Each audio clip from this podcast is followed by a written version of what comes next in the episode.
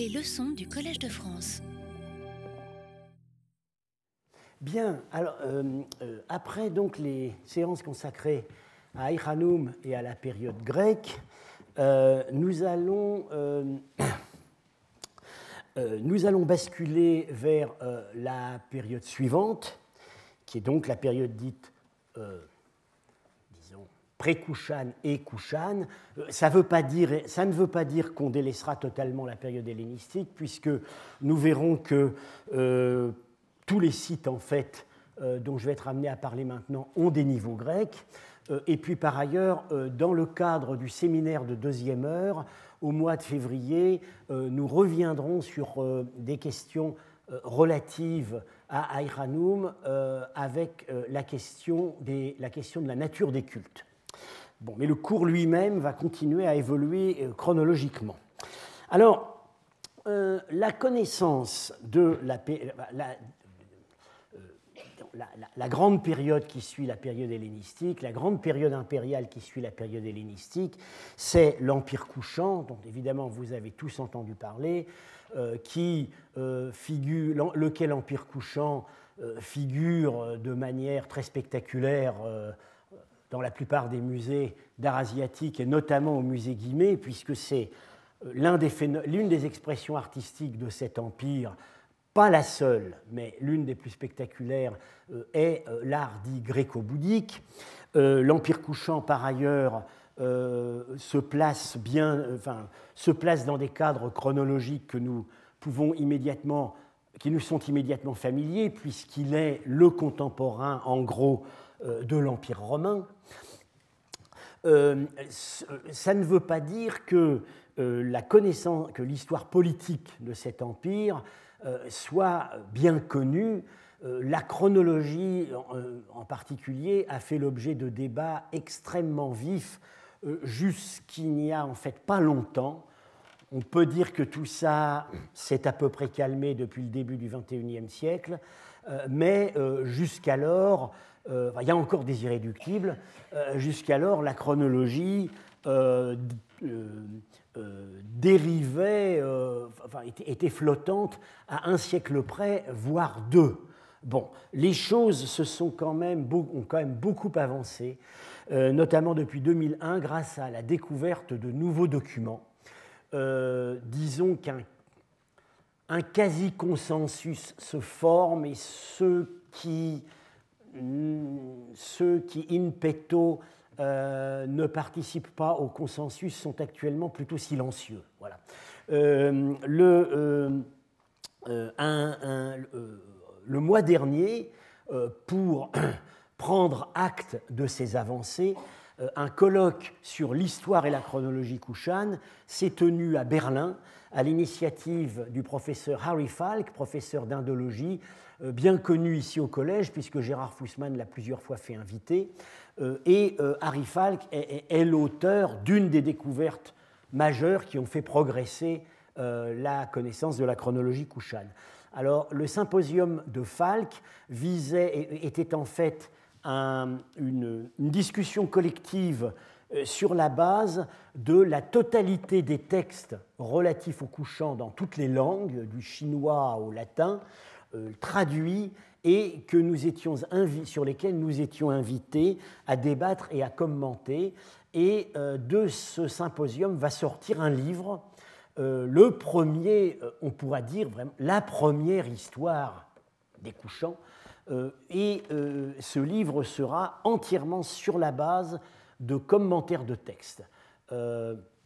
donc, alors, on peut, on peut regretter, mais enfin, bon, ce symposium ne pouvait pas tout accueillir. Euh, il, a délibéré, il, a été décidé délibérément de laisser la numismatique de côté. La numismatique est aussi un, une source capitale, surtout quand on, a, en a guère d'autres pour la chronologie et l'histoire politique. Ceci dit, les raisonnements numismatiques qu'on a pu faire, qu'on peut faire sur les couchants, les dates de règne, etc., sont en fait par raccro à des données extra-numismatiques. Donc il est évident que euh, ce symposium de Berlin va aussi beaucoup faire progresser la numismatique de la période et d'ailleurs y participer des numismates. Alors, pour, de manière extrêmement grossière, pour résumer les grands cadres chronologiques, disons, dans la chronologie qui, commence vraiment à être acquise, j'ai divisé donc toute la période qui va de la chute de la chute des Grecs à Iranum, ça ne veut pas dire la chute des Grecs partout, euh, à, au 5e, 6e siècle, qui ouvre complètement une nouvelle période dans l'histoire et la culture de l'Asie centrale, en quatre périodes, ce qu'on appelle souvent la, période des invasions. Alors on dit parfois post-grec, on dit parfois pré-Kushan.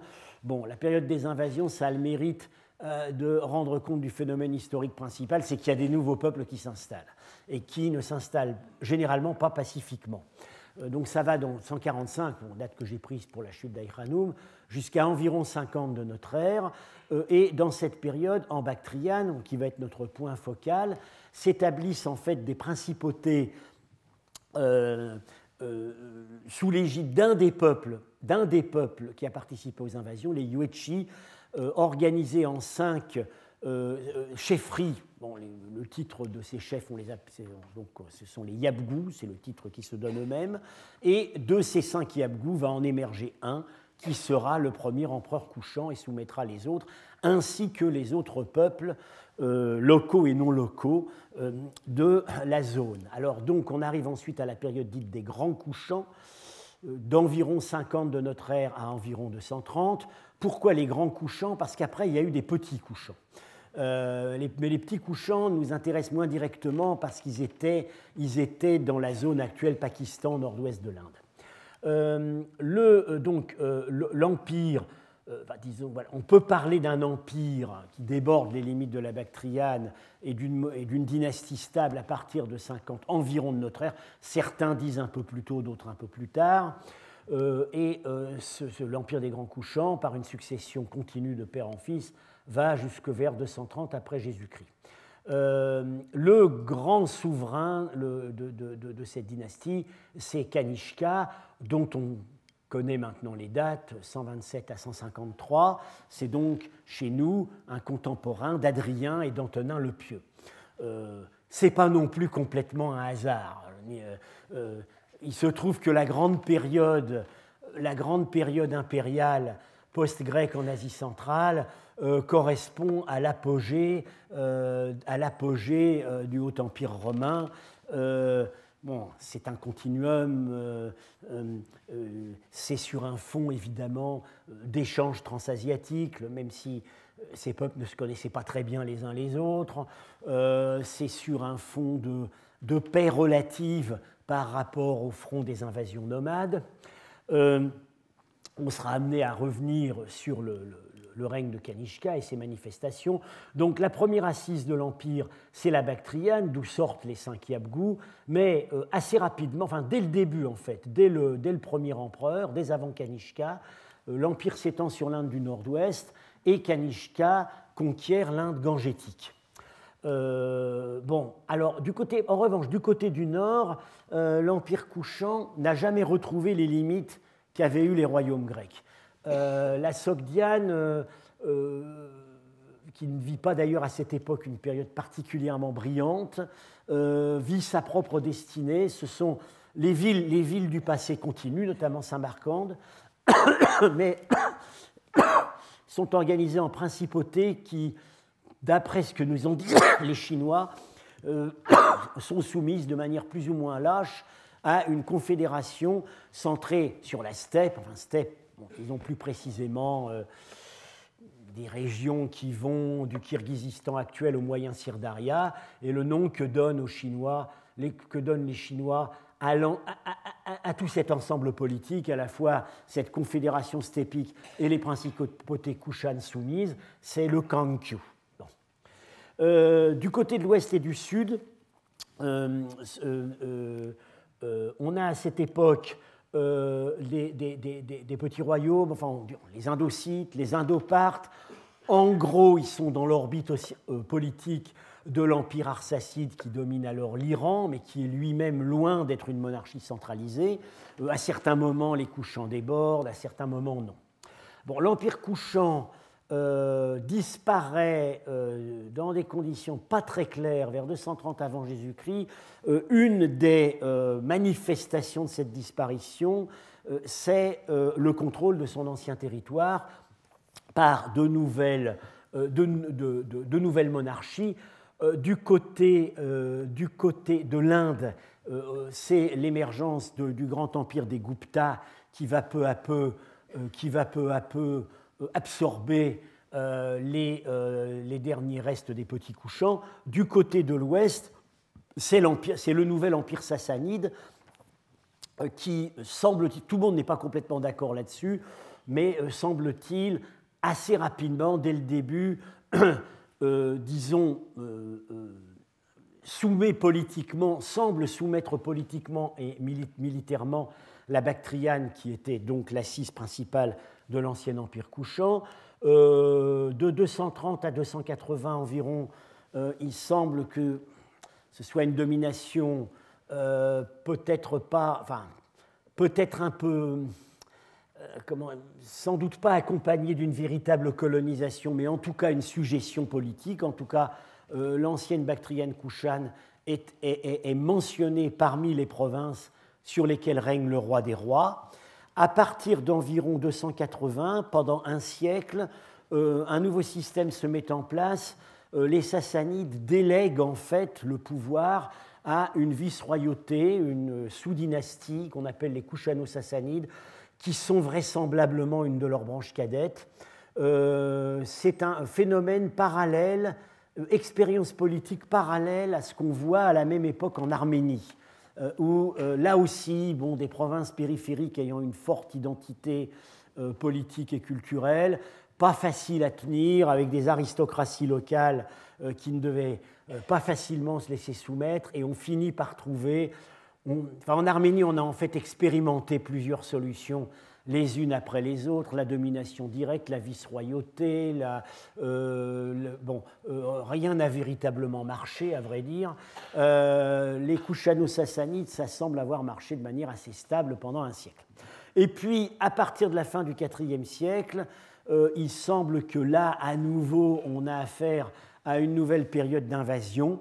ce sont ce sont des peuples qui, dont les noms nous ont été transmis sous le nom, enfin le nom nous a été transmis sous la forme kionite, qui est en fait une forme qui remonte au même mot, c'est un pluriel qui remonte au même mot qui chez nous a donné les uns. Et c'est une partie d'un même ensemble.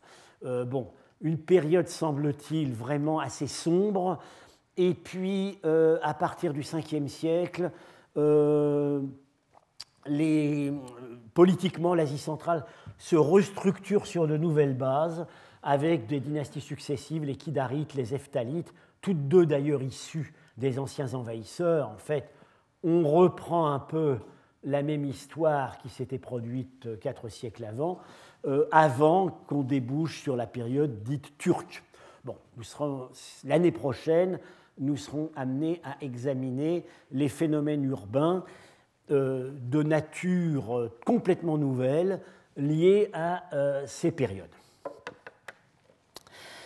donc, changement de changement d'orientation, disons, changement de période, changement d'échelle aussi. nous quittons donc l'époque arsacide que nous avions vue avec Nisa, nous quittons l'époque grecque euh, et, du même coup, nous allons provisoirement délaisser les grandes villes. Euh, on va, nous allons nous intéresser à des villes moyennes. Alors, ce n'est pas que, ce n'est pas que les grandes villes, que certaines grandes villes au moins, ne continuent pas à cette période. Bon, disparaît, mais les grands centres anciens, Bactre, Samarcande, euh, Merv, Begram, fondation grecque au nord de Kaboul, euh, se euh, continue. Euh, bon, dans le cas de Samarcande, il y a une certaine régression. certaines villes connaissent à cette époque un grand développement. C'est le cas en particulier de Termèse. Alors voilà, donc j'ai indiqué sur la carte d'ailleurs, oui, certaines seulement des grandes villes se trouvent là. Bon, Bactre, Samarcande est, au nord ici, Merve là, bon, Termèse ici, sur l'Oxus. Sur mais bon, toutes ces villes, évidemment, ont fait l'objet d'études archéologiques, mais elles n'offrent pas autant de possibilités que n'en offrait à la période précédente Nisa et Aïranoum pour étudier véritablement le fonctionnement des organismes urbains. Parce que toutes ces grandes villes de la période Kushan euh, sont des sites en fait à très longue vie. Euh, elles ont toutes vécu jusqu'à la période islamique. Donc les strates anciennes euh, n'y sont pas très facilement accessibles. et pour cette raison, pour chaque période, en fait, pour chacune des périodes durant lesquelles elles ont vécu, bon, ça marquant vie pendant près de deux millénaires,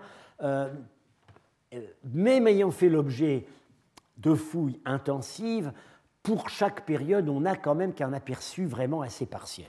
Si on veut un aperçu euh, d'une qualité et d'une densité telle que ce que nous avons vu avec Nisa et Aïranoum, il faut s'intéresser à des villes moyennes. Alors, ces villes moyennes, j'en retiens, retiens quatre. Euh, celle qui va nous. Euh, donc, je les montre sur la carte.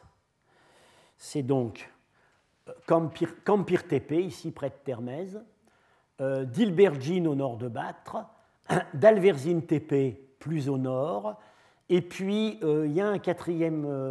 Euh, en fait, les, villes indiquées dans cette zone ne nous concerneront pas vraiment directement, puisqu'Aïranoum n'existe plus, Kalaïzal est une fondation plus tardive, Talekan et Kunduz sont sans doute des grandes villes, mais peu connues. Bon. Euh, euh, et puis euh, une quatrième ville assez éloignée au Khorezm, Toprak Kala, mais qui relève un peu du même schéma. Alors, la ville qui va donc nous intéresser aujourd'hui est Kampir Tepe, sur l'Oxus, site qui aujourd'hui ne fait plus que ne fait plus qu'une dizaine d'hectares, euh, mais qui, euh, nous allons voir euh, tout à l'heure, ah oui, en fait pas tout, on peut voir même, maintenant, que c'est à peu près les deux tiers d'un site qui, a, qui, avait été beaucoup plus grand et qui est tombé dans la rivière. en réalité, Kampir Tepe était une ville à son apogée, qui se situe pendant une brève période à l'époque Kushan. C'est une ville d'une taille non négligeable qui fait 20 à 30, dont on peut penser qu'elle faisait 20 à 30 hectares intramuros. Euh, voilà une vue aérienne de Campir Tepe, après au, stade actuel de la fouille. Alors vous voyez tout de suite, vous voyez tout de suite, euh, cas unique parmi toutes les villes que nous allons, euh, que je vais nommer maintenant, Campir Tepe est fouillé aux trois quarts ça change complètement les conditions de l'appréhension du site. Euh, autre ville importante de cette période, euh, d'Alverzine Tepe, qui fait 31 hectares intramuros. Donc, euh, du point de vue de l'échelle, c'est à peu près, on peut penser que c'était à peu près du même ordre que Campir Tepe. D'Alverzine Tepe, qui se, trouve, qui, qui se trouve donc plus au nord. Euh, on connaît par ailleurs bien euh, euh, la densité. vous voyez tout de suite que la surface fouillée est beaucoup moins importante qu'à Campir TP. bien connu, assez bien connu également, mais pas quand même au même niveau de, précision, un site au nord de Bactre, d'Ilbergine, avec une une première citadelle ronde, peut-être peut-être peut d'époque achéménide, et euh, à l'époque grecque, semble-t-il, euh, une, ville, une assez grande ville carrée et un, faubourg assez garni. Mais enfin, Dilbergine ne fait que 15 hectares intramuros. Et puis, j'ajoute à cela une autre ville relativement bien connue, parce qu'en fait, ce n'est pas, pas montré ici, mais le palais a été complètement fouillé intégralement. Euh, c'est euh, au Khorezm, Toprak Kala, qui, est, qui pourrait avoir été euh, dans le royaume du Khorezm l'équivalent de ce qu'avait été Nouvelle Nisa dans le royaume arsacide, c'est-à-dire véritablement une enceinte royale. Bon, vous me direz, c'est en dehors des limites de l'Empire couchant. pourquoi le mentionner ici? Ben, Tout simplement parce que Toprak Kala apparaît au deuxième siècle de notre ère, donc à la, pleine époque de l'Empire couchant, et euh, bien que le royaume de Choresme ait, été politiquement indépendant, euh, l'influence culturelle est évidente. Euh, à certains égards, Toprak Kala est, une, ville couchane, et le palais de Toprak Kala est un palais couchant. Alors, ces villes, Kala fait 17 hectares, donc d'un ordre d'idées équivalent à Dilbergine intramuros. Alors, ces, quatre villes ont été fondées à des époques diverses. Euh, époque achéménide sans doute pour Dilbergine, époque grecque pour Dalverzine Tepe et Campir Tepe, Toprakala plus tardive, deuxième siècle de notre ère. Bon, elles ont en commun de s'être surtout développées à l'époque Kushan et d'avoir toutes régressé ensuite, même si leur disparition peut s'être située euh, bien plus tard. Elles ont également en commun d'avoir toutes été garnies de systèmes de, fortification extrêmement sophistiqués. Alors, euh, pourquoi maintenant, euh, pourquoi s'attarder plus particulièrement sur Campir Tepe À certains égards, Campir Tepe est un site assez peu attractif euh, le niveau de la production et de la consommation artistique euh, y est assez consternant. Euh, contrairement à toutes les autres villes moyennes, on n'y a pas du tout retrouvé de peinture murale. Les on connaît surtout ce qu'on peut appeler l'art est surtout représenté par des petites terres cuites euh, d'utilisation vraisemblablement cultuelle. Euh, il n'est pas du tout certain d'ailleurs que ces terres cuites aient été produites sur place. Quand elles ont été produites sur place, elles ont pu l'être avec des moules hérités de périodes plus anciennes. Euh, vous voyez tout de suite qu'on tombe, on ne on tombe pas sur des chefs-d'œuvre. Hein. bon, ici, les fouilleurs se sont beaucoup extasiés sur ce guerrier à lambrequin avec une, un, foudre sur son bouclier. Ils, y ont vu, euh, ils y ont vu des influences romaines très fortes. Depuis, ça a été contesté. Euh, on a dit que ça pourrait aussi bien être, être indien. Euh, ici, un cas typique où on a fait un corps comme on pouvait. C'était extrêmement rudimentaire en utilisant un moule plus ancien pour la tête. le quel moule est assez intéressant parce que, on sera amené à en reparler. En plus, ça a été trouvé dans un contexte qui pourrait être celui d'un sanctuaire domestique. Il pourrait y avoir une espèce de, tiare en feutre ou de bonnet conique en feutre avec des pans sur les joues, donc euh, ça pourrait être un seigneur, ça pourrait même éventuellement être aussi un prêtre. Alors ici, ce qui au départ aurait dû être un sujet érotique euh, avec un, couple enlacé. Enfin, c'est un motif bien connu dans l'art indien sous le nom de Mithuna. Euh, vous voyez, bon, la femme est nue de dos, etc.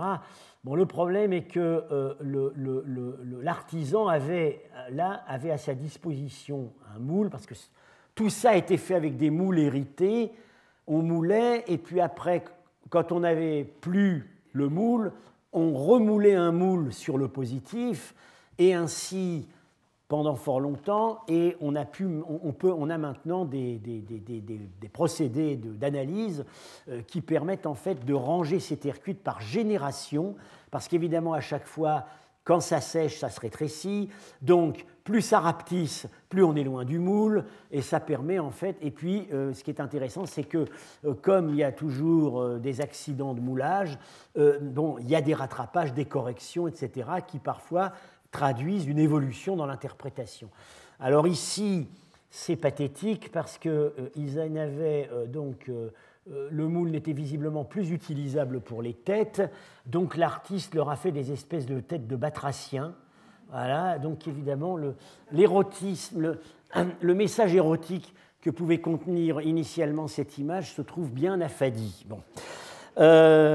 alors, bon, il faut c'est pas inintéressant de voir que le niveau artistique de Campir Tepe est,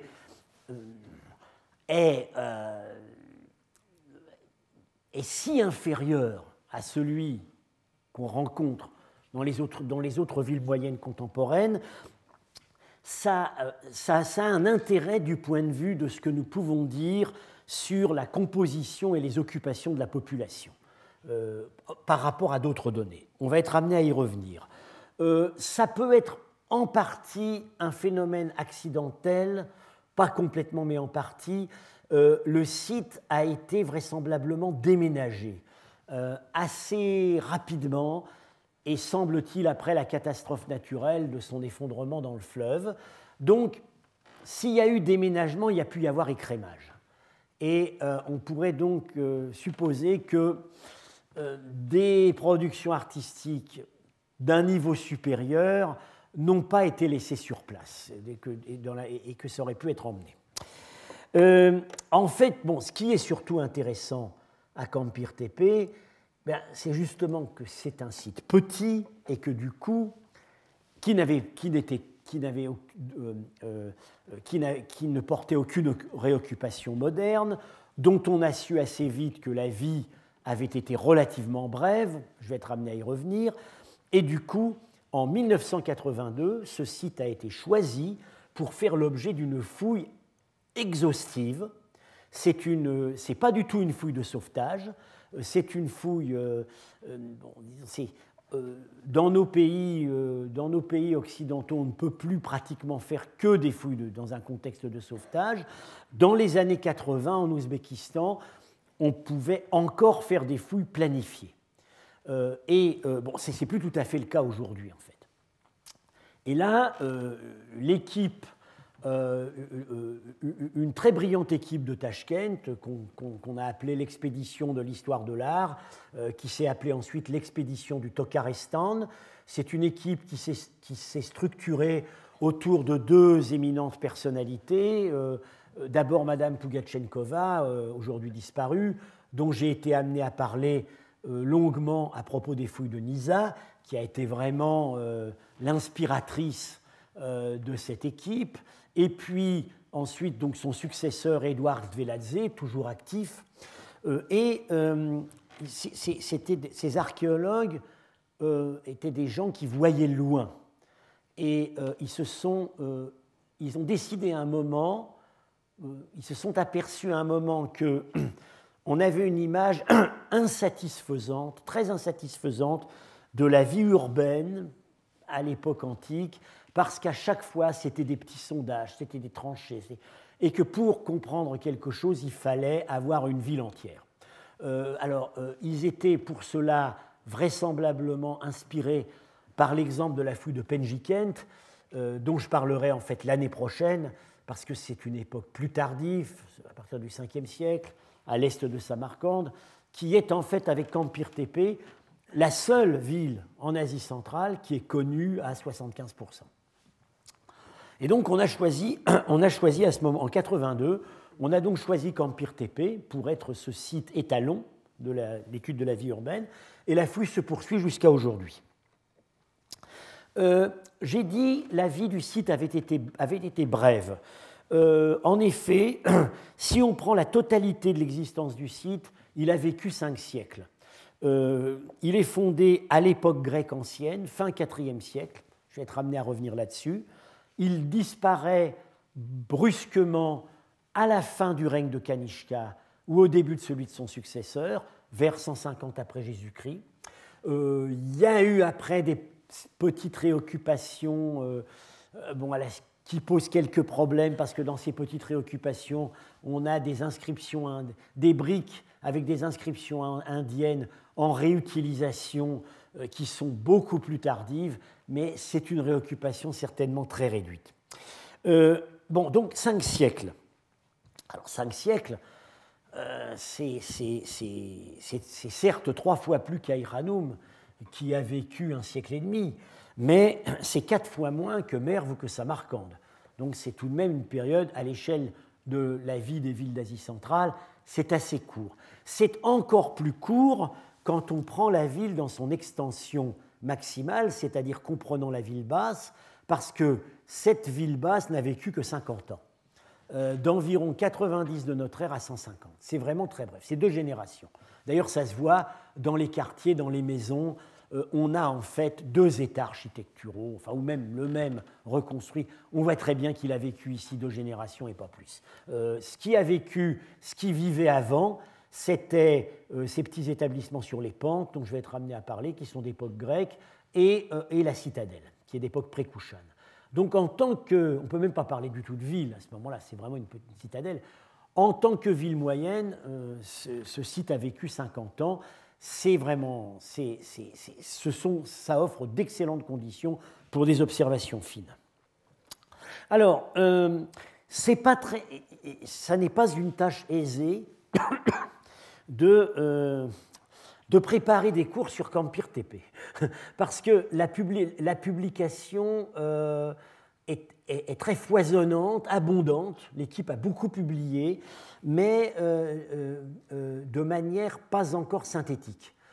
en fait, il faut, se plonger dans huit volumes parus depuis 2000, Materiale Toralestanskoj Expedici. Il y, a, y, a très peu de synthèse. Il y en a eu une en anglais par Dveladze euh, mais euh, paru en 96, mais écrite en fait plusieurs années avant, donc déjà ancienne. C'est un article. Euh, il y a une nouvelle synthèse par l'actuel directeur de la fouille, Sergei Bolelov, qui l'a présenté à un colloque où j'étais à Saint-Pétersbourg, et il m'a fort, amicalement donné son PowerPoint, dont j'utilise des éléments ici. mais ce n'est pas encore paru, ça va en fait paraître euh, dans un article dont j'ai eu connaissance hier soir par Michael Schenkar et qui n'est pas encore paru dans un volume d'hommage Ardveladze. Euh, il faut vraiment s'armer de patience quand on veut décortiquer l'information sur Campir TP parce que euh, le travail a parfois été très parcellaire. On a un article sur la moitié est du bloc 10, 2, etc. Et puis voilà. Euh, bon, euh, par ailleurs, euh, au, fil du temps, et c'est très bien, les interprétations ont évolué dans l'équipe. en fait, l'évolution est, due en partie au relatif effacement de Rdveladze, qui, disons, a pris beaucoup de hauteur, est maintenant un, grand personnage public, et Rdveladze qui avait abordé d'une manière euh, disons, un peu romantique le site. Au début, il était absolument persuadé que c'était une Alexandrie. Et en, réalité, euh, maintenant qu'il a passé le relais à des gens plus jeunes, euh, on voit des interprétations beaucoup plus prudentes et mieux argumentées.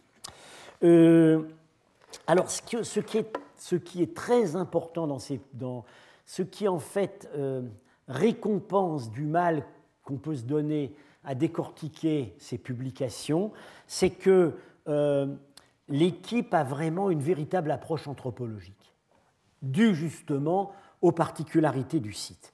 Euh, dans les, notamment dans les derniers articles, ils mettent systématiquement en corrélation le matériel mobile trouvé et les structures dans lesquelles on l'a trouvé. C'est-à-dire que pour chaque pièce, il nous explique quelle céramique on a trouvé, quelle terre cuite, quel type de matériaux, euh, contrairement à l'habitude persistante qu'avaient les publications soviétiques et qui existent aussi, il faut bien le dire, dans les nôtres également, de publier séparément les structures et le matériel. Et on voit que quand les deux sont mis ensemble, euh, les, possibilités d'interprétation sont considérablement enrichies.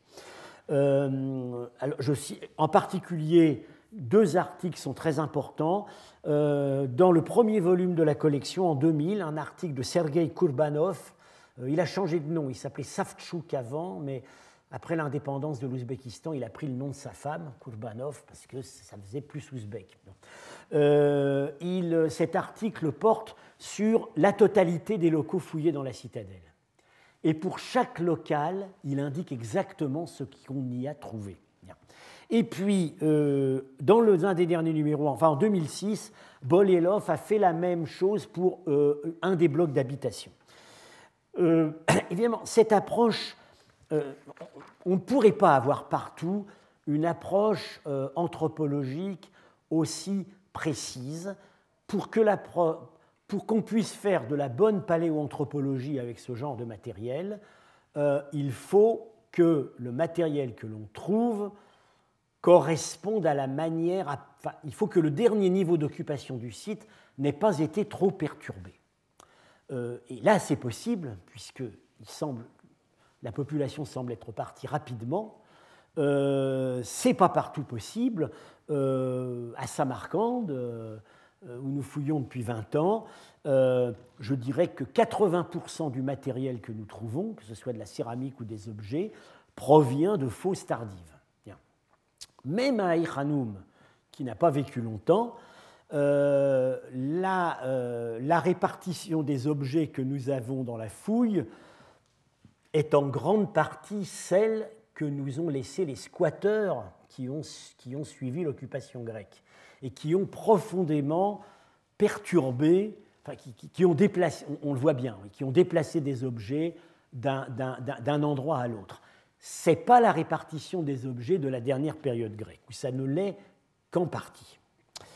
Euh, j'ai tout à l'heure esquissé en quelques mots les étapes de l'existence du site, j'y reviens un peu plus en détail. Euh, le site apparaît à la période grecque la plus ancienne, à la fin du IVe siècle, sans doute avant même Aïranoum. C'est l'un des quelques sites où euh, on a pu isoler euh, la céramique qu'on appelle maintenant la céramique de transition, qui est en fait la céramique de la première génération des colons après Alexandre. C'est tout simplement, c'est une céramique où il n'y a pas ou pratiquement pas de forme typique introduite, influencée par la Grèce. Cette céramique est une céramique de colons grecs, mais qui continue à utiliser la vaisselle de les types de vaisselle de leurs prédécesseurs, lesquels continuent à être produites. Et cette phase a, semble-t-il, duré, bon, disons, d'Alexandre, qui est là en 330, jusque peut-être même vers 290, c'est l'époque où les Séleucides envoient des premières vagues de colons, où Aïranoum est fondé, et où là, eh bien, euh, eh bien on envoie des potiers viennent de Grèce, des modèles viennent de Grèce. Il faut savoir qu'il euh, il faut tenir compte d'une grande différence entre l'armée romaine et l'armée macédonienne. L'armée romaine est une ville ambulante, une légion romaine est une ville ambulante. L'armée romaine fabrique tout ce dont elle a besoin. Elle a des potiers, elle a des tuiliers, elle a des maçons, elle a, elle a tout. Euh, l'armée d'Alexandre n'a que les corps de métier nécessaires à la guerre et à la guerre de siège. Alexandre a des sapeurs, il a des charpentiers, mais il n'a pas de potiers. Euh, il a pas de, bon, il a, il a quelques artistes de, euh, il, a, il, a, il, a, il emmène avec lui des gens qui font ses portraits. Ah oui, il en a besoin pour la propagande, mais il a des chambellans qui lui organisent ses réceptions mais il n'a pas de potier, il n'a pas de fabricant de tuiles, etc. Ces gens-là ne vont arriver qu'après la... Euh, ils ne vont pas arriver avec la colonisation militaire, ils vont arriver avec la colonisation civile qui n'interviendra qu'au mieux à partir de la fin du IVe siècle. Et donc, à Campire, on a, on a, l'établissement apparaît à cette toute première période grecque. Euh, euh, euh ce sont des, des, des, petits, des, établissements modestes, des petites, on y reviendra, enfin des, semble-t-il des baraques demi, des baraques demi enterrées qui occupent, c'est ce qui est indiqué, les sondages profonds sont indiqués ici en gris, qui occupent en fait les pentes non remaniées d'un site qui était parcouru de ravins. Donc ce n'est pas fortifié, c'est vraiment un établissement modeste. Au cours de la période grecque, donc l'établissement se développe comme un centre de production de céramique, mais vraiment euh, reste petit. Vers la fin de la période grecque, on voit apparaître, semble-t-il, des bâtiments plus monumentaux, mais de destination inconnue. En tout cas, c'est toujours pas fortifié. Donc on ne peut même pas parler de ville. Alors, la fortification apparaît ici, donc à la citadelle, euh, au cours de la période Yuechi Prekushan. c'est-à-dire celle-là, période des invasions.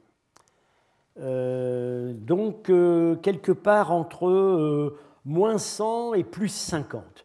C'est la période où la Bactriane, les Yuetchi sont pas encore, la confédération des Yuetchi n'est pas encore unifiée. Le pouvoir est toujours réparti entre cinq, cinq chefs qu'on peut proposer de situer sur le terrain. Et euh, bah, il se trouve qu'il y a une des chefferies qui occupait la région à laquelle appartenait Kampir Tepe, qu'on appelle le Yabgu de Gaofu. Euh, bah, ça doit être donc lui qui a, euh, qui a le premier fait fortifier la ville, mais bon, c'est un, une petite citadelle qui, devait faire, qui devait faire 4 hectares. Hein.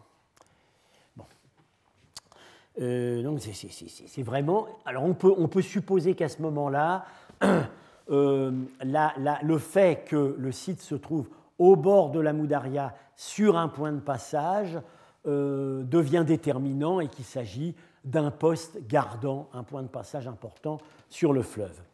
Et l'apparition d'une ville, elle-même va en fait relever de la période des grands couchants euh, sous le deuxième empereur, euh, qui est connu, euh, enfin, il y a des discussions sur le nom qu'il portait. sur ces monnaies, il n'indique que son titre, Sotermégas, le grand sauveur. on pense maintenant qu'il s'appelait Vimataktu et que c'est le deuxième empereur. Il règne d'environ 90 à 110. Alors c'est lui qui construit une fortification dont je vais être amené à reparler et qui fait à ce moment-là remodeler la physionomie du site euh, de manière assez calculée. Et, c'est le moment où la, vie continue à la citadelle, mais elle perd visiblement sa fonction défensive. Et puis donc, euh, sous le deuxième successeur de Sotermégas, c'est-à-dire le grand empereur Kanishka, plutôt sans doute à la fin de son règne, le site est abandonné. Ça peut être juste On le sait, pourquoi est-ce qu'on peut dire ça? On n'a pas d'inscription qui nous le dit, mais on a relativement beaucoup de monnaies de Kanishka, et on n'a pratiquement pas de monnaie de son successeur, sauf dans des tombes qui ont réutilisé des tours. Donc on voit très bien que c'est un contexte qui n'est déjà plus urbain. Euh, alors qu'est-ce qui s'est passé? Euh, alors on sait que le début du règne du successeur de Kanishka a connu des troubles, mais euh, l'opinion des fouilleurs, c'est plutôt d'expliquer ça par une catastrophe naturelle, c'est-à-dire que le, site se serait un tiers du site se serait en fait effondré dans la Moudaria. Alors, un, poète ouzbek du 19e siècle, qui, donne des dictons, écrivait notamment On ne bâtit pas sur le Jaihun. Jaihun, c'est le nom arabe qui a été donné à la Moudaria. c'est un nom d'ailleurs parlant, puisque ça veut dire le furieux. bon, évidemment, on, on l'a rapproché du Giron de la Bible, mais au départ, ça veut dire le furieux. La Moudaria a des crues très violentes, incontrôlables. Euh, le jour où un barrage euh, va céder dans le Haut-Tadjikistan, il semble que c'est une question euh, que ça pourrait arriver assez vite, on prévoit un tsunami sur toute la longueur de la Moudaria jusqu'à la mer d'Aral. et les crues de la Moudaria ont fait disparaître entièrement ou partiellement plusieurs villes. Euh, il n'y a pas que Campir Tepe, il y en a d'autres. Euh, l'exemple le, plus qui était déjà fameux au Moyen Âge, c'était la grande capitale du Choresme, Kat, euh, la ville natale du grand savant Al-Biruni, dont lui-même nous dit eh ben, Ma ville natale, elle n'existe plus, aujourd'hui elle est dans la rivière. effectivement, il reste plus qu'une tour du rempart.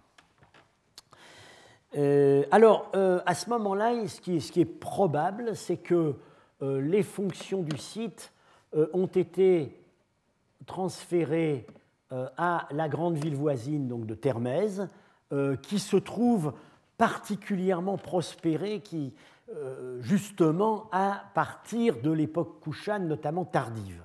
Donc on a l'impression que bon, a, toujours été un établissement sans doute plus important. Il y a, sans doute du transfert des fonctions. alors, comment peut-on raccrocher cette petite ville dans, le, dans un contexte historique? D'abord, est-ce qu'on a son nom? Non, on n'a pas son nom, on n'a pas d'inscription qui nous la donne. les seules inscriptions trouvées à Campir Tepe, c'est des, petits bouts de parchemin portant des restes de textes en écriture bactrienne. Ça montre qu'il y avait une chancellerie, ou bon voilà. Mais ces textes sont de toute façon restés complètement indéchiffrables.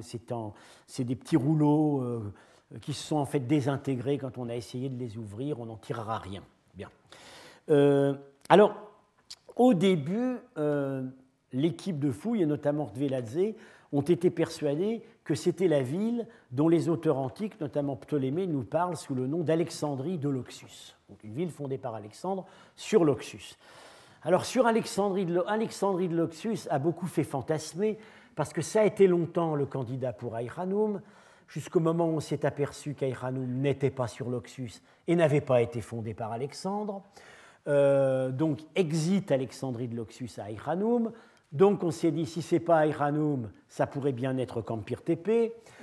Et puis, on s'est aperçu, au cours depuis une dizaine d'années, que tout ce qui existait à la période grecque, c'était même pas ça avec cette petite forteresse, c'était les petites baraques sur les pentes. Donc, en aucun cas, on ne peut vraiment pas parler de fondation urbaine à ce moment-là. Donc il faut chercher Alexandrie de Loxus ailleurs, euh, peut-être Thermèse. Peut-être Thermèse, c'est simplement une hypothèse. Euh, alors, euh, il se trouve qu'il y a un texte qui, semble-t-il, parle de Campir Tepe. Mais c'est un texte postérieur de 1200 ans à son abandon. C'est un passage du chroniqueur persan Hafez et Obru, qui écrit, euh, euh, qui écrit en fait euh, à la cour du successeur de Tamerlan, Charor, vers 1420. Il écrit une chronique. Il parle de la région et il transmet des informations que semble-t-il il aurait trouvées dans un texte du Xe siècle.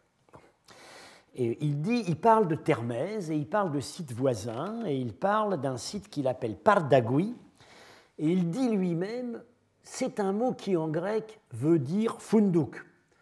Funduk, euh, c'est euh, donc euh, le mot arabo-persan qui veut dire hôtel, hôtellerie, emporium, emporium, hôtellerie, éventuellement caravansérail. Bah, ça existe encore en italien, à Venise, le fondaco dei tedeschi, fondaco. Bon, en fait, funduk vient d'un mot grec qui est pandokeion, qui veut dire, euh, qui veut dire euh, la boutique, enfin euh, l'auberge, l'hôtellerie, l'auberge. Pardagui, alors effectivement, si, on amende un peu la graphie, on transforme un R en N, ce qui est une correction tout à fait acceptable dans des textes en écriture arabe. Pandagui, Pandagui c'est une transcription assez acceptable de Pandokeion. Alors il dit voilà, ce site s'appelait l'hôtellerie. Euh, et c'était le point de passage principal sur la Moudaria autrefois. Il a été fondé par Alexandre euh, avant même Thermèse. Voilà ce qu'écrit Hafez et Abrou. On voit qu'il a, eu une source assez précise. Et il précise même habitants euh, les habitants du site pratiquaient l'hébergement à domicile. Ils se disputaient la clientèle riche et ils étaient toujours en guerre contre les gens de Termès qui, eux aussi, se disputaient leur disputaient la clientèle. Alors, euh, évidemment, euh, quand on a s'est aperçu de ce qu'était Campire TP, donc je serai amené à y revenir sans doute d'ailleurs plutôt la prochaine fois, c'était, c'était un lieu de guet sur un point de passage et c'était un lieu d'hébergement euh, et de commerce. Euh, on, peut penser, on pense évidemment que c'est la réminiscence de ce site. Alors il se trouve qu'il y a un autre site à 3 km en amont, Shurop Kurgan, qui était aussi un point de passage important sur la Moudaria euh, dès avant l'époque grecque, dès l'époque achéménide, et qui a continué en fait à, exister plus ou moins jusqu'au début du 19e siècle. Alors, bon, on fait l'hypothèse que la notice de Hafez et pourrait en fait combiner des informations sur ces deux sites. Voilà. Mais donc euh, c'est quand même un cas qui n'est c'est quand même un cas qui n'est pas si fréquent que euh, le seul texte qu'on puisse invoquer à l'appui euh, d'un site, enfin, pour donner un peu de substance historique à un site archéologique, soit un texte postérieur de 1200 ans à son abandon. Quelques mots sur les débuts, l'époque hellénistique dont j'ai parlé. Donc, j'ai signalé que c'était des petits, petits, habitats accrochés aux pentes. Euh, alors, pour, le, pour, les tout débuts, on a donc des. On n'a pas grand-chose. On a des, donc ces petites baraques avec. Euh, voilà. Mais ça, c'est une vue. C'est une vue de la fouille pour vous montrer que voilà ce que c'est qu'une ville d'Asie centrale qui a été presque complètement fouillée. Euh, et les structures sont vraiment pas mal conservées quand on visite. Alors voilà ce qu'on a pour la période grecque.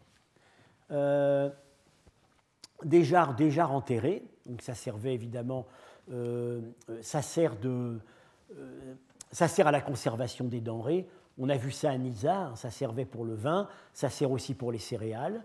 Euh, sur les bords de certaines des jarres, on a des inscriptions, des cachets inscrits avec des motifs grecs. Donc on voit, et puis c'est associé à des monnaies grecques. Enfin, il n'y a pas de doute sur la chronologie. Euh, ces euh, jarres appartiennent à des structures que nos collègues appellent des emlianki, c'est-à-dire des, des pièces semi-enterrées. alors, ils ont un peu tendance à avoir des emlianki partout. Euh, le, euh, enfin, à supposer que on, nous, présente des phases archéologiques entières où les gens auraient habité, euh, auraient vécu dans un quasi-troglodytisme. c'est le cas, c'est ce qu'on dit aussi pour la culture de Bourgouliuk en, Ouzbékistan. certains des collègues avec qui nous avons été amenés à discuter pensent que tout simplement ces histoires d'habitats troglodytiques ou semi-troglodytiques sont, ont une certaine base, mais sont quand même très exagérées tout simplement par euh, les facteurs qui affectent les sites après leur abandon. C'est-à-dire que euh, bah, les structures en surface, les structures en surface disparaissent dans un site qui est remodelé, réoccupé. Euh, le taux de destruction des structures en élévation va être évidemment considérablement supérieur au taux de destruction euh, des, pièces semi-enterrées. Ça ne permet pas d'extrapoler à la totalité de l'habitat euh, ces conclusions. Alors, je rappelle pour mémoire que on en revient fortement à la notion, on revient fortement sur la notion d'homme des cavernes, puisque les cavernes, bah, c'est ce qui est resté mais euh, plus aucun préhistorien aujourd'hui ne va supposer que nos ancêtres ne vivaient que dans des cavernes. Ils avaient évidemment des formes d'habitat léger qui n'ont laissé aucune trace. Euh, le, euh, de même que les, cités lacustres, donc, qui avaient beaucoup de succès autrefois dans la littérature archéologique, euh, ces gens qui auraient vécu sur des, cabanes sur pilotis, etc. Euh, on, voit en réalité, on, pense en réalité euh, que ces, pilotis étaient tout simplement des fondations de structures qui étaient à sec et que l'illusion qu'il s'agissait de, de, pilotis dans des lacs vient d'une submersion ultérieure. Bien. Donc voilà, toujours avoir en tête les, les facteurs perturbateurs des structures. Alors, euh, à une époque, euh, à une, euh, ensuite, un peu plus tard dans l'histoire de l'établissement grec, qui continue à rester très modeste, ça devient visiblement un centre important de production de céramique. Alors voilà les fours, très bien, qui ont été très bien fouillés. certains ronds, comme les fours que nous avons trouvés à Iranoum, d'autres rectangulaires. Alors donc, on a, il y a des fours ronds où donc la chambre de chauffe se trouve sous la chambre d'enfournement. Ça, c'est typiquement les structures grecques que nous avons trouvées à Iranoum. Alors, il y en a à Campir Tepe, mais ils ont aussi des fours d'une tradition plus locale, semble-t-il, euh, où, enfin, je parle là euh, dans la crainte en présence de spécialistes beaucoup plus avertis que moi sur la technologie de la céramique, euh, des fours rectangulaires où la chambre de chauffe se trouve en fait à côté de la chambre d'enfournement. Euh, donc une production céramique massive, mais toujours pas de rien, qui puisse être caractérisé, être caractérisé comme urbain, pas de rempart. Alors, euh, apparemment, il y a une, une phase d'abandon à la fin du IIIe siècle qui correspond à des choses que nous savons par ailleurs. C'est un moment où il y a une menace nomade forte sur les parties nord des royaumes grecs. C'est le moment où euh, le roi Eucratide, assiégé dans Bactre par le Séleucide Antiochos III qui tente de reconquérir son ancien empire, lui dit euh, Tu devrais te calmer, si on ne fait pas la paix, euh, il y a des nomades massés sur nos frontières qui ne demanderont qu'à descendre. Euh, et effectivement, on constate à ce moment-là l'abandon de certains sites au nord de la Moudaria, euh, notamment semble-t-il, euh, la fortification. Enfin, oui, on, a pu dire ça pour les fortifications des portes de fer, mais la chronologie pour ça est probablement un peu incertaine. ensuite, on a donc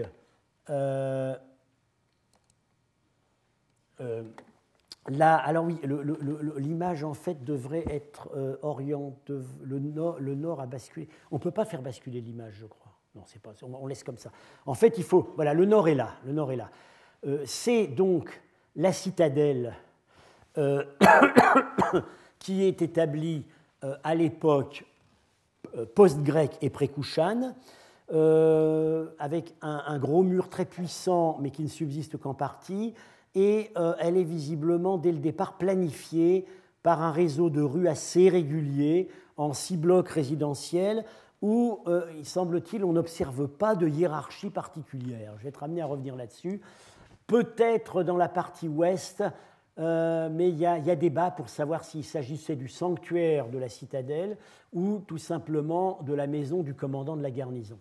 la fondation de briques qu'on aperçoit ici, pourrait être la fondation d'une petite guette qui aurait en fait une tour qui aurait assuré une vue tout au sommet.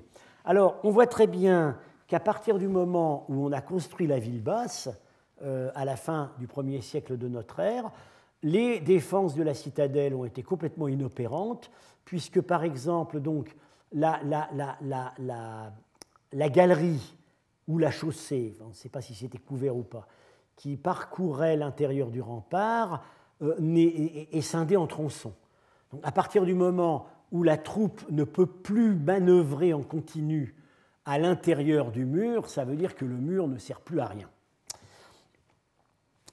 Euh, et enfin, donc, là, on, va être, on reviendra là-dessus en détail la semaine prochaine. La grande époque, mais grande époque euh, qui n'a duré que 50 ans et qui est tout de même à l'échelle d'une ville assez modeste, l'époque donc Grande Kouchan, et même l'époque de Kanishka, peut-on dire surtout.